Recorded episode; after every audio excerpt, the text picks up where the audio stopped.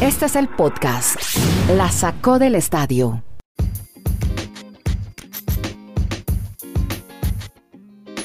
Llegamos al episodio 251, hoy es 24 de junio. Geopodcast que originamos desde Chile, Estados Unidos y Colombia. Estados Unidos muy grande, pero en el noreste está Kenneth Garay en Bristol, Connecticut, a quien vamos a saludar también en minutos, en segundos.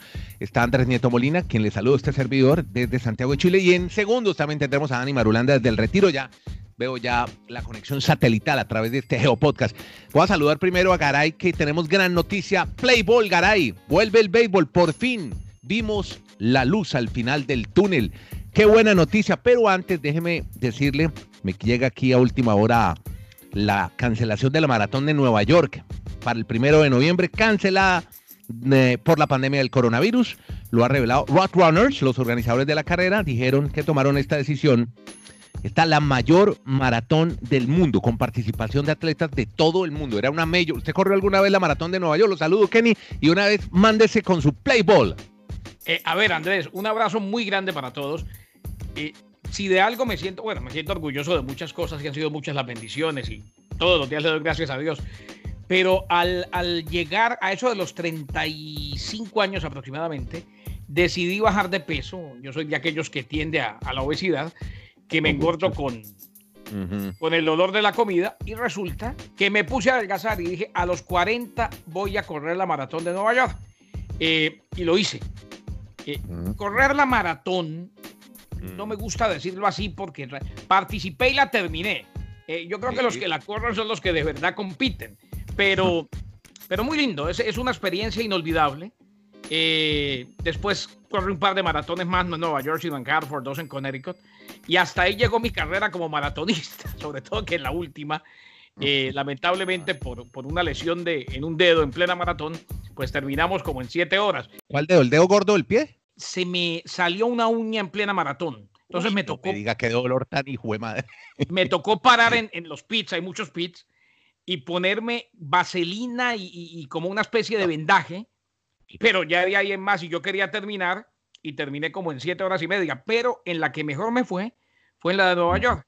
La terminé en cinco, en cinco horas, dos minutos, algo por el estilo. Bueno, entonces ya vinculo a Dani, ya se conecta Dani Marulanda en el retiro y con los, los tres vamos a hablar de la buena noticia que a partir 20, creo que ahí no se han podido definir las fechas, Kenny. Eh, primero saludo a Dani. Hola Dani, ¿cómo anda en el retiro? ¿Qué tal? ¿Qué tal André? Muy bien, aquí feliz escuchando sus hazañas en las maratones. De Nueva las hazañas de Garay, ¿ah? ¿cómo le pago una uña enconada? Bueno, no, pero dígame, 23 o 24 de julio, Garay. ¿Cuándo si comienza ustedes el... hubieran sentido, eh, par de amiguitos, el dolor Ajá. que sentí en ese momento, las, no. las, uñas enconadas. No, Dani es un fenómeno. Dani, cada día es más eh, parte de mi mundo, Marulanda.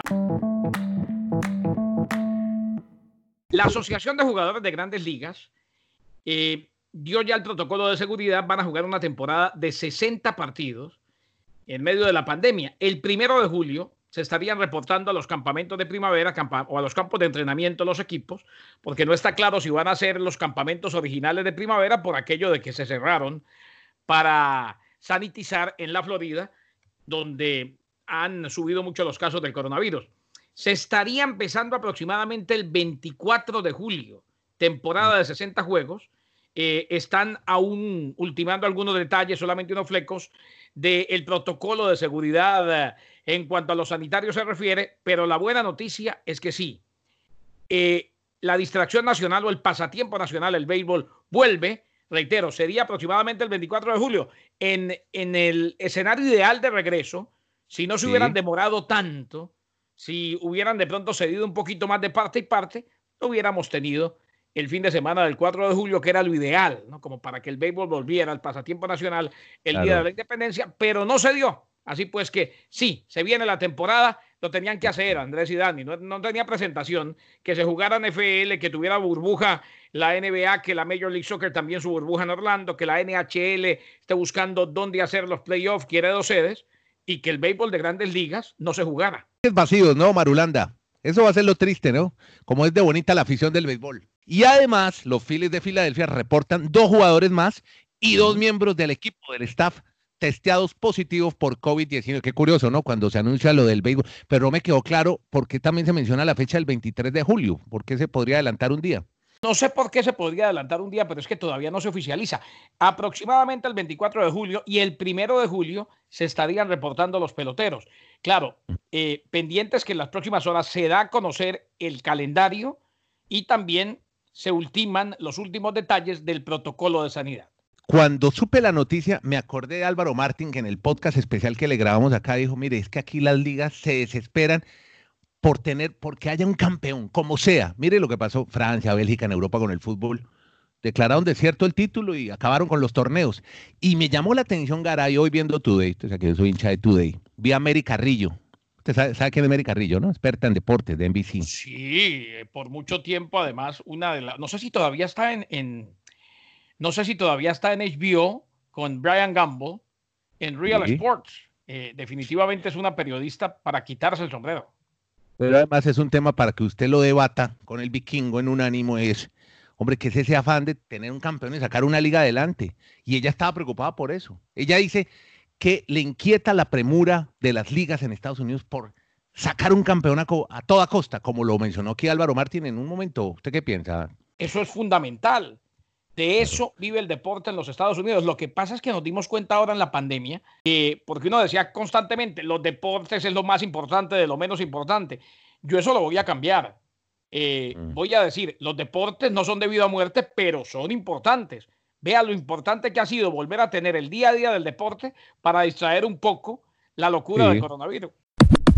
Bueno, ahora sí hablemos de NBA porque hay varias cosas para contar. Primero de varios jugadores NBA, NBA Stars que definitivamente no se van a presentar a la, eso tiene nombre de banda de rock, Isolation Bubble en eh, la Florida. Por la NBA entonces, varios jugadores parece que no van a poder estar al inicio. Avery Bradley decide no acompañar a LeBron a Orlando, es baja para los Lakers, no estará en el eh, complejo de ESPN en Walt Disney World. Esta temporada había disputado 44 partidos, ha comunicado a la gerencia del equipo de no asistir y los Lakers tienen derecho a, contratar, a fichar a otro basquetbolista. Eh, ya oímos ayer la historia del dominicano de Trevor Ariza, que tampoco. Bradley ha preferido permanecer al lado de su familia, tiene tres hijos pequeños y uno de ellos, Liam, de seis añitos, tiene una enfermedad respiratorio, respiratoria. Y es poco probable que reciba autorización médica para entrar a esta burbuja de confinamiento en la Florida, Kenneth. Y usted lo decía bien, Trevor Ariza, de ascendencia dominicana y, y de turcos y caicos. Tiene esa, esa mezcla espectacular de Trevor Ariza. Porque tengo a la estrella de los Nuggets, Nikola Jokic, sí. que estuvo en contacto en Serbia con un ex ACB, Nikola Jankovic, con Novak Djokovic. Parece que tampoco Jokic puede regresar a los Estados Unidos por ahora a, la, a Orlando, porque tiene que llegar primero de Estados Unidos y hacer una cuarentena 14 días, así que se pierden los Denver Nuggets de su figura. Cambio de frente lo llevo a la NFL mm, y también eh, quedo pendiente de el momento en que hablemos de la investigación del FBI porque resulta que el FBI ahora dice que Baba Wallace no fue víctima de un, eh, de un crimen de odio. En el tema de la NFL, Ben Roethlisberger, ustedes lo conocen, el quarterback de los Steelers de Pittsburgh, dice que su fe le ayudó a pelear con las adicciones en su vida personal. Resulta que habló en una conferencia para hombres de fe cristiana y dijo que ha peleado contra vicios fuera del campo por varios años. Habló del alcoholismo y la pornografía. Dijo, no siempre es sencillo, la gente no se da cuenta que nosotros los atletas somos seres humanos. He fallado como cualquiera, he sido adicto al alcohol, a la pornografía, lo que no me convierte en el mejor esposo, tampoco en el mejor padre, tampoco en el mejor cristiano posible, pero lo quería compartir con la gente dice que su fe cristiana le ayudó a pelear con estas adicciones. Se refirió específicamente, reiteramos, al alcoholismo y la pornografía. Bueno, por los lados de la NFL también tenemos problemas con el amigo Tom Brady. ¿Por qué, hombre Marulo? ¿Qué es lo que pasa con Brady? Si la NFL está sugiriendo a los jugadores que por favor no continúen con entrenamientos privados ni con sus compañeros de grupos en parques, lo que hace casi todos los días Tom Brady, y él, no sé si es testadudez, por así llamarlo, mm. Pero también hay otro punto de vista. Lo que pasa es que Brady es un tipo ya cuarentón y él sabe que si no está preparado día a día, se le va a complicar más cuando inicie la temporada de, la NFL. Pero también eso está dando que, por ejemplo, Divo Samuel, que fue una pieza clave para el equipo de San Francisco en, llegar al Super Bowl, por estar haciendo trabajos individuales, se rompió la pierna, pierna. Divo Samuel se va a perder tres a cuatro semanas de la temporada por haberse roto su pierna en una de esas prácticas. Y también el caso de los coronavirus que han aparecido positivos para Siki Elliott y jugadores de los Texans. Así que la NFL están diciendo, tranquilos, vamos despacio, que nosotros vamos a ir dando las pautas, veremos si Brady hace caso o si seguirá con sus entrenamientos individuales y con compañeros de equipos en la NFL. Y hay un detalle bien curioso. Perdóname, Brady le está entrenando con varios de los compañeros de equipo, ¿no? Entre ellos con ¿no? Entrena con él en el mismo parque. Claro, es que, es que por eso, por eso era lo que decía Dani eh, Andrés de la testarudez.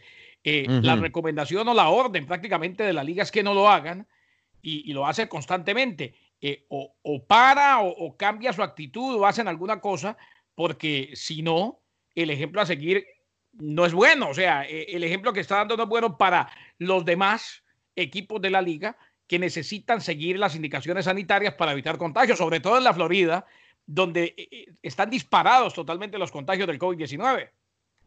Correcto. y remato el tema de la NFL con una situación curiosa que se vivió en la noche anterior con ah, ya sé para dónde va, unos, unos osos. Él fue un jugador que curiosamente jugó con los Osos de Chicago, ahora hace parte de los Dallas Cowboys. Él, ah. en una cámara de seguridad, saliendo de su casa, quedó registrado en la noche anterior, cuando él va en su patineta, como dicen en Estados Unidos, su scooter, esas que utilizan mucho los niños, los adolescentes, pasando los carros ahí al lado de su casa, de frente se encuentra una mamá oso con un cachorro oso. Pues fue tan la impresión que él suelta la patineta, sale corriendo en dirección opuesta a los osos, pero lo gracioso del video que lo hace viral es que como la patineta sigue directo hacia los osos, los osos también se asustan y salen en la dirección opuesta del, del, jugador de los Dallas Cowboys.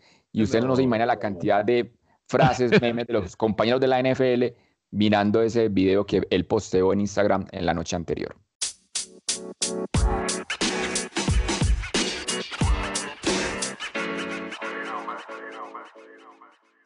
Bueno, y antes de irnos con el fútbol, hombre, ¿Qué pasó, en fin, con lo de Búa ¿Que la horca qué? ¿Que el FBI? ¿Qué fue lo que dijeron? Cuéntenos, Garay, toda la historia. Pues es algo que nos dejó fríos ayer, aunque nos alegra, primero que todo, que no sea un crimen de odio, que no sea víctima Baba Wallace de un crimen de odio racial. Eh, nos alegra que se investigó, es lo mejor que le pudo pasar a la NASCAR porque en realidad no hubo crimen de odio racial. Eh, y claro, el objetivo sigue siendo el mismo, eh, ser incluyentes, acabar de una vez por todas con el racismo, con la injusticia social y demás. El FBI determinó entonces que Boba Wallace no fue víctima de un crimen de odio y que la cuerda en forma de nudo de horca encontrada en la puerta de su garaje en el Talladega Speedway, en el Talladega Super Speedway, estaba desde otoño pasado. desde otoño pasado. O sea, eh, llevaba ya unos meses ahí.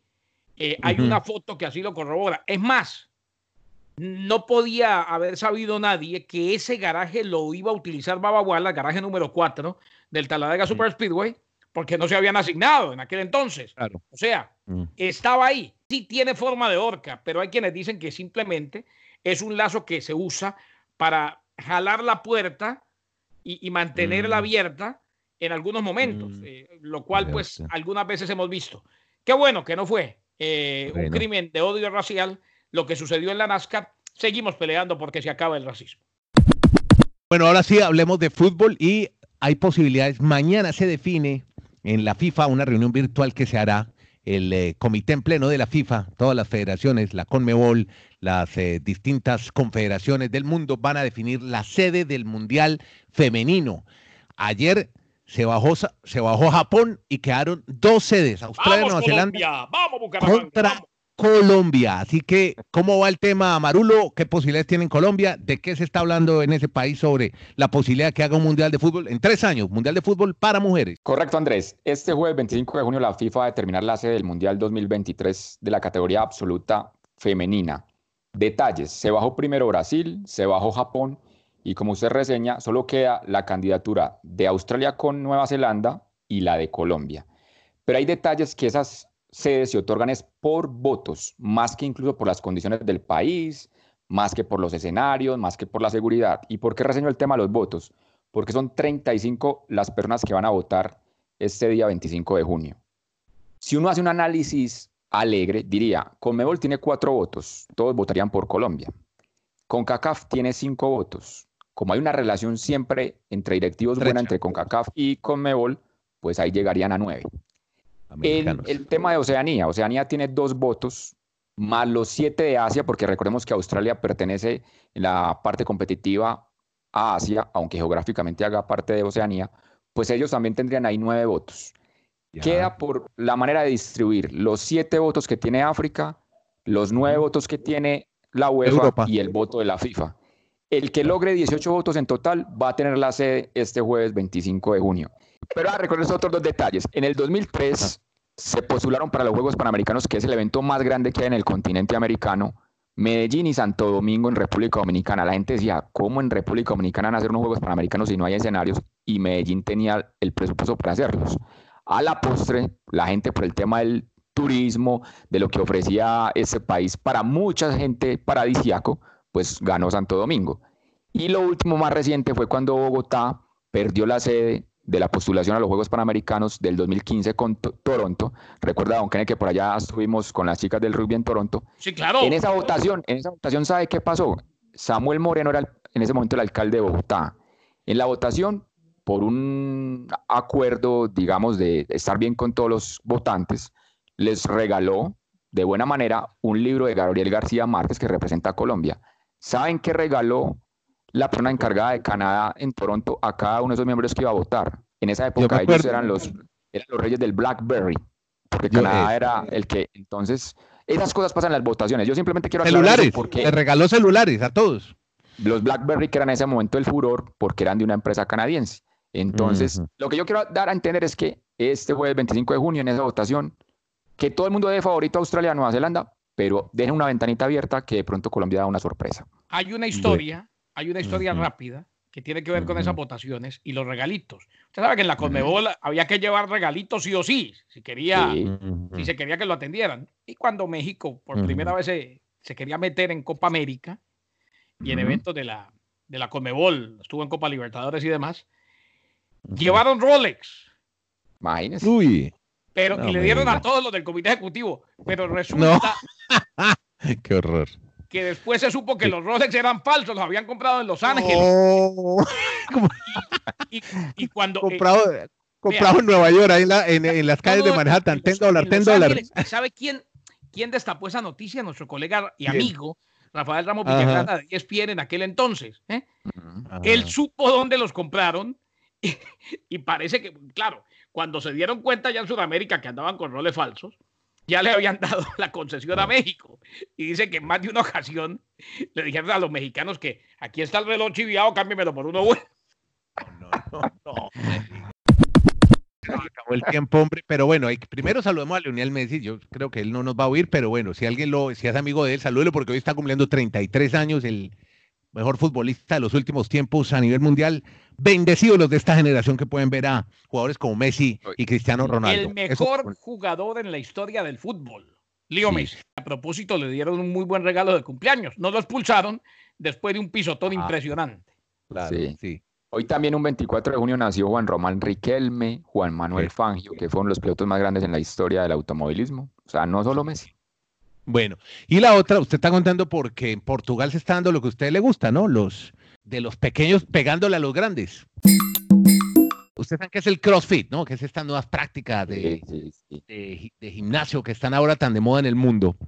Pues eso tiene una empresa que es una marca registrada, la lidera un señor que se llama Greg Glassman y ha escrito en Twitter a propósito de todo el problema racial que hay en Estados Unidos y de salud, escribió It's Floyd 19, es Floyd 19, para responder un tuit de que el racismo era un problema de salud público. Pues inmediatamente el gran patrocinador del CrossFit, que es Reebok, le quitó el patrocinio. Tenía un contrato de 10 años como patrocinador y ahora dijo, señor, después de ese trino, vamos con usted hasta diciembre del 2020. Muchas gracias. ¿Cómo le parece? Por un tuit mal escrito en un momento desafortunado para este señor.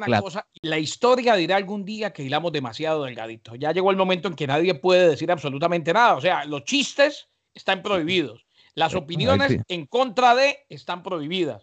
Es muy complicado, muy complicado. Ahí se le fue larga ese señor que esos comentarios los debió haber hecho más bien en privado. Bueno, nos vamos, señores. Oiga, tengo una noticia a propósito para la gente de Mundonet Radio y para usted, mi querido Garay. Nueva York, New Jersey, Connecticut han emitido un aviso de viaje que requiere que las personas que llegan de estados con altas tasas de coronavirus, cuando lleguen a estas 13 ciudades, tienen que estar durante 14 días en cuarentena. Por ejemplo, aquí en el aeropuerto de Hartford, en Connecticut, en el aeropuerto de Hartford, eh, hay un aviso que dice, si viene de los salados Antioquia, no puede entrar. Arulanda, usted no puede venir. Sí puede, pero lo tiene que guardar 14 días. Por, como dicen por acá, porque me quieren, me aporrean. Yo sé que me lo dice con mucho cariño, don Kenneth. a Garay, a Marulanda y este servidor, André Nieto Molina, tres amigos que nos reunimos todos los días a través de las plataformas digitales en un podcast que se llama La Saco del Estadio. Muchas gracias.